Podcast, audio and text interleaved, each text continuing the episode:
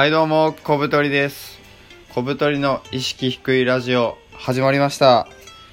皆さん、ご機嫌いかがですか？僕は、えー今日死ぬほど寝まして、えー夕方の4時ぐらいまで寝てたので、めちゃめちゃ体力が有り余っております。はい。で、寝て一発目に、ちょっとジャンプを読んで、あのー音声配信始めてます。で、今回はですね、なかなか行動できない人向け行動量を増やすコツというのを説明していきたいと思います。皆さんは、えー新しいことを始めようとするとき結構すぐ動き出せますかね？なんか僕2人のタイプに分かれると思ってて一つはまあ速攻でやってしまう人とでもう一つは、えっと、ちょっとこう時間がかかってしまう人でで時間がかかってしまう人っていうのはなんかこうなんとかしたいから今は準備期間とか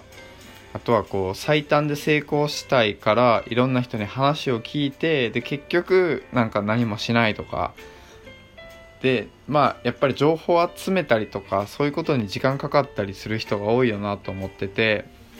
で僕はあのブログやったりとかあとはフリーランスが多いコミュニティに属しているので結構やっぱ、まあ、仕事辞めたいとかまブログ始めたいとかこう新しい行動を起こそうとする人をよく目にします。で僕自身あの転職の相談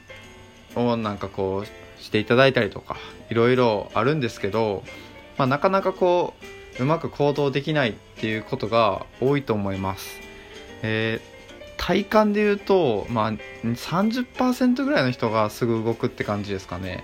で残りの70%の人は結構ま時間かかっちゃってるよなっていうイメージがあります。で今日はそんな残りの70%の人向けに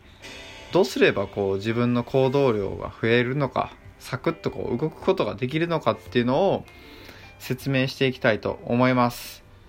でえーっとまずなんでこうすぐ行動を起こした方がいいのかっていうことなんですけど、まあ、多分準備とか情報とかをしっかりやりたい人はなんかこう間違いのないようにしっかりこう選択肢を選んでそれをやりたいと思ってると僕は感じてるんですがやっぱこう実際やってみなきゃ分かんないことっていっぱいありますよね。なんか僕で言うと去年の10月に一人旅に行ったんですよ。なんかこう新しいことやりたいなとか余白ができたからちょっとチャレンジしようと思って一人旅に行って北海道まで。で5日間あの滞在する予定だったんですけど寒いすぎて2日で帰ってくるっていうあの珍事件を起こしてしまいまして。で例えばこの一人旅っていうのは思いついてすぐやったからよかったんですけどこれがなんか10年とか20年とかすごい温めててなんかもう北海道のこと調べに調べまくって予定めっちゃ立てておっしゃここ行くぞと思って行ったけど結局思んなかったとかっていうのだったらその準備した期間無駄じゃないですか。だったらちょっと軽く行ってみてで面白かったら滞在期間延ばしてがっつり観光するとかっていう風になんか最初はサクッと始めた方がなんかその自分の掲げてる目標とかやりたいことがそもそもなんか自分に合ってるのかっていうのを判別できないんで僕はもうなんかトライアルとしてサクッとやった方がいいと思ってます。何事も。でそうやってサクッとやるためにはどうすればいいのかっていうポイントが4つありましてじゃあ1つずつ説明していきます。まず1つ目小さく始めてみるということですね。やっぱ何事もあのちっちゃく始めましょう。なんでかっていうとあのさっきも言いましたが準備とかあの情報集めとかにすごい時間とか手間をかけるとどんどんどんどんあの撤退しづらくなります。人間ってあのサンクコストっていう考え方がありましてなんか費やした時間の分だけあの撤退ができなくなるんですね。例えばパチンコに行って、まあ、僕パチンコ1回しかやったことないんですけどパチンコで今日は当てようと思ってる人が2人いて1人はもうなんか一気に例えば3万ぐらいつぎ込んででもう1人はもう3000円ぐらいつぎ込んでて、まあ、どっちも当たってないと。で多分撤退しやすいのは3000円しか使ってない方なんですね。まあこれぐらいやしもうやめてもいいやとか。で3万使ってる方は3万も使ったからもったいない。もう当たるでしょみたいな感じでさらに1万とかを使ってしまってそのかけた費用分だけ撤退ラインが遠くなるっていうのがこのサンクコストっていう考え方なんですけどなので極力そのコストを抑えてちっちゃく始めてみましょう何事もそうですね。なのであの最初はちっちゃく。もう何でも例えばブログだったら無料ブログを作って一記事書くとか。ブログってあのお金かけようと思ったらいくらでもお金かけれるんでそんなことせずにサクッと書いてみるっていうのが大事ですね、えー、そして2つ目、えー、できるだけ速攻でやる。これは、えっと、思いついたらなるべく間を空けずに行動するのがいいよということですね。まあ思い立ったが吉日とは言いますけどやっぱ思い立った以降の日はもう今日今日実なんですよね。んちょっと何言ってるかあんま分かんないですけどこれは。でえ、っとなんでかって言ったら人間あのモチベーションがあるじゃないですか。やりたいと思った時が一番モチベーション高いんですよ。僕はあの本読むの好きなんですけど読みたいと思った本があったしある瞬間が一番読破しやすい状況でなので僕はすぐあの電子書籍を買いますその時点で。でそのままの勢いでバーって読んじゃうんですね。だったら最後まで読むことができて例えば欲しい本があります。あでもちょっと今はあの買わないでおまあ後でまた見ようとかって思ってたらやりたいでも読みたいっていう気持ちがどんどんどんどん少なくなっていってしまって結果あの読めないとかも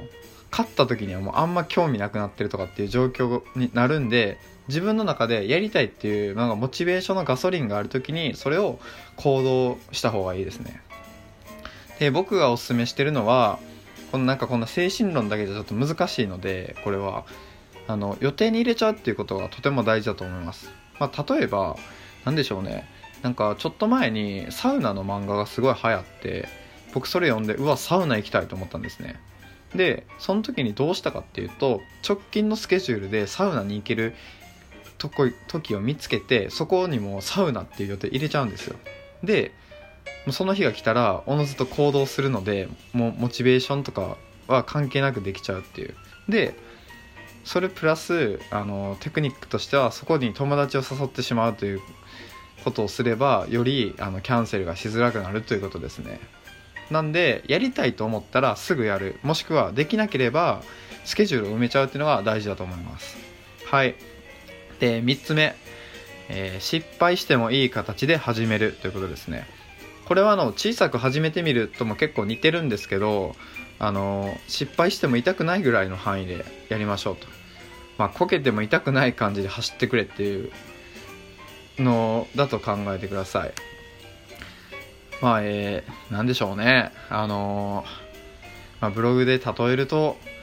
なんか最初からめっちゃお金かけていい記事書こうと思って始めるんじゃなくてもう無料ブログでサクッと始めてみる。でもしブログが合わないと思ったらすぐ撤退できるように始めるってことで、まあ、あの撤退しやすく始めるっていうのが大事ですね。やっぱなかなかやっぱ失敗するんですよ人間。なかなかうまくいきません。新しいこと始めて成功する人の方が多ければこの世は成功者で溢れてますからね、まあ、いろんなあの失敗した人の屍の上に成功者っていうのは立ってるんで目立つもんですからね。